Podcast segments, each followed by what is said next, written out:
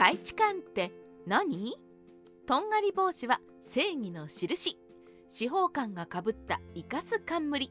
三国志のドラマや漫画を見ていると冠に長いかんざしを横ざまにぶっ刺したようなへんてこ帽子をかぶっている文官がちょいちょい出てきますよね。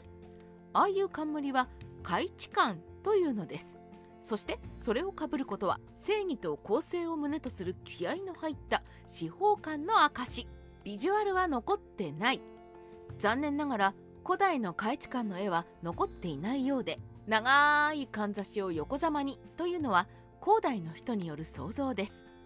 中国の伝説上の神獣に海地という一角獣がいまして海地館はその神獣の角をデザインに取り入れたものです。三国志の頃には司法官の制服に取り入れられていました。神獣海地とは？海地のビジュアルも時代によってまちまちでキリンのようだったり牛のようだったり羊のようだったりします。共通する特徴は額から生える一本の鋭い角。キャラ的にはこの角さえあれば大丈夫なんじゃないかな。賢くて人の言葉が分かりまた理局直を正確に判断できる異能者です。人が揉めている現場に行くと理が通っていない方の当事者を自慢の一本角で突き殺してしまうんですって。おお怖いつも公明正大な人は恐れる必要ないですね。なぜ司法官の制服に？いさかいの時にどちらの言い分が間違っているかを正確に判断できる開智は正義や公正の象徴となりました。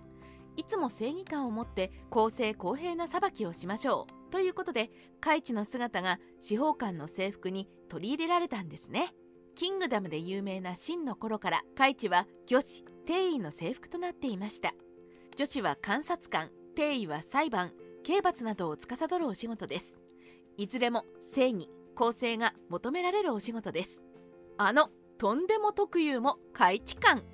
ところで三国志演義で黄金族の討伐戦で手柄を立てた劉備が安徽県の伊というちっぽけな町の武装警察長官に任命されてお仕事頑張って地元の人たちの評判もよく町も収まり調子よくやっていたところへ特有とかいう観察官がやってきた話があります。その特有が腐ったやつで劉備に暗に賄賂を要求し賄賂をよこさないとお前のことを上に悪く報告しちゃうからねっていう態度をとったら劉備の弟分の張飛が激怒して特有を柱に縛り付けて棒でめった打ちにし劉備は反死反省の特有の首に自分の権威の会員をぶら下げて「へこんな役職いらねえや。あばよ」という感じで逃げちゃったという劉備親瓶若き日の武勇伝。その僕が腐ってるのはそんな仕打ちをされるほど悪いことだったのですか。他のみんなも腐ってるのにとほほな残念キャラの徳優さんですが1990年代に中国の中央電子台が制作したテレビドラマの「三国演義」ではあの開智官をかぶっているんですよ。正義と公正の証の。確かに徳優は観察官ですからね。開智官は制服です。おお開智官地に落ちたり。三国志ライターよかみかんの独り言。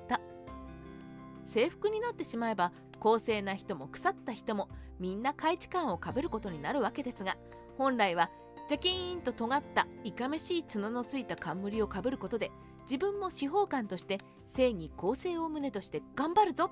っていう気持ちでお仕事してもらうためのものだったのでしょう。実際開智官の重みを意識しながら公平無視で職務に励んだ偉い司法官もきっといたことでしょう。と信じたい。いや信じる。余談ですが「カイチ」という真珠浅田次郎の短編集「姫椿」の中の「死エ」というお話に出てくる死エですね。多分鈴子を癒してくれる死エがどうして理非局直を判断できる真珠であるのかというところが浅田ワールドなんですなきっと。